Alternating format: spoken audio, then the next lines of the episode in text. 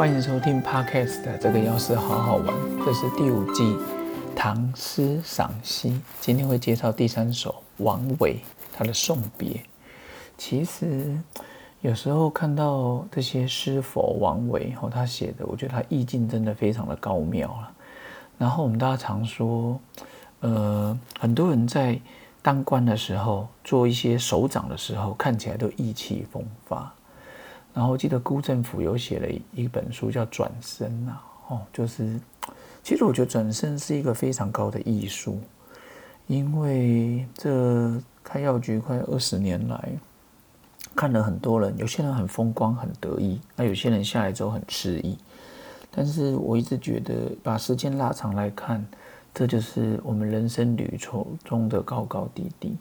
所以呢，今天想要借由这个诗佛王维的送别，好来送给各位。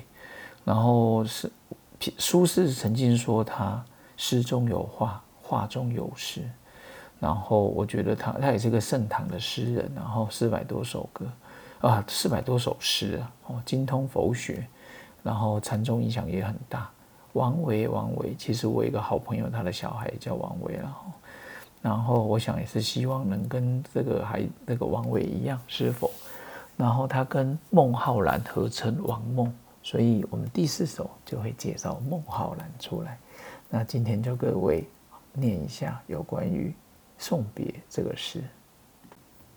唐代王维送别，下马饮君酒。问君何所知？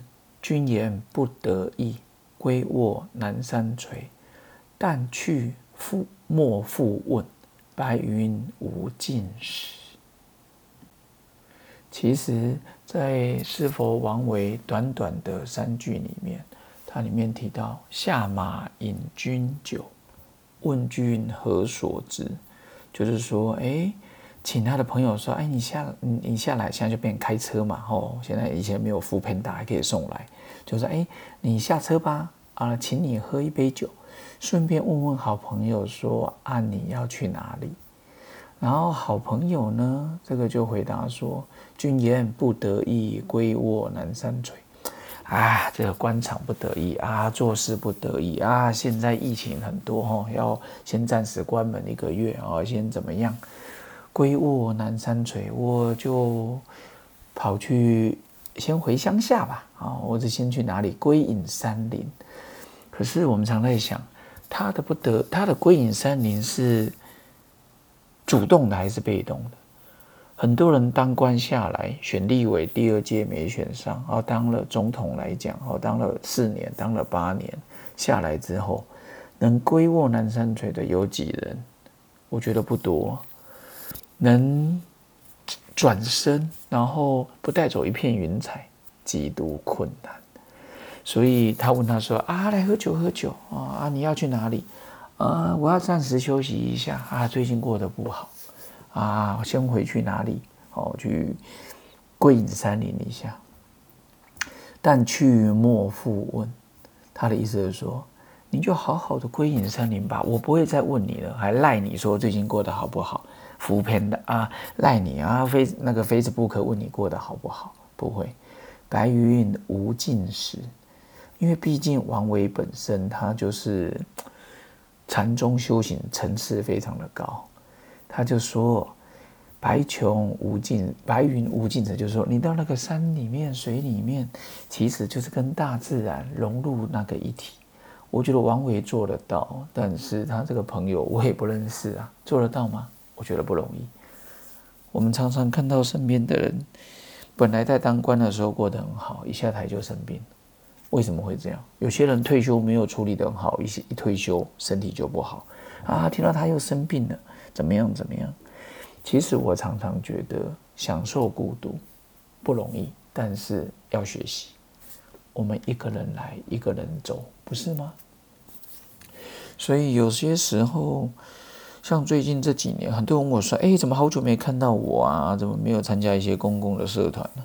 其实想跟各位分享，就是因为我觉得人的时间有限，短短数十年哦，平均寿命哦怎么样？七十几、八十几，然后今天又听到，呃，正大的一个大师兄哦，他的爸爸哦，礼拜天的早上哦离开。然后今天是礼拜三，也是我们药局哦一个他的妈妈今天是出去做神的日子哦出殡，所以我刚好想到送别这个看似不再当官，其实也是人生的送别了。然后我觉得最有名的就是弘一大师李叔同，长亭外，古道边，芳草碧连天。然后。我从小就非常喜欢它里面，晚风拂，柳笛声残，夕阳山外山，天之涯，地之角，知交半零落。所以常常觉得说，其实人生在世，你真的要珍惜当下。我真的有好朋友啊，佩山牙医，鲁少国鲁。还有他太太，还有他牙医的老公一龙俊男，然后园长妹子，然后当然我们班还有班代哦，在国税局哦会计师，还有很多余军新竹，然后还有很多啦，梅晃啊等等，太多了。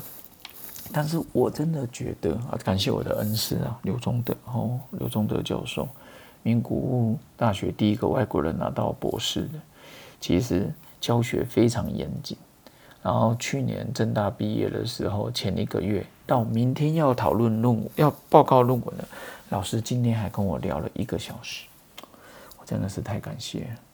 所以我能做的是什么呢？其实我说真的，就跟日本茶神千利休说的一样，一起一会。他泡的这壶酒，他泡的这壶茶。他用尽全力，因为他不知道下一次什么时候能再相见。其实我看到一起一会的时候，也改变了我的一些想法。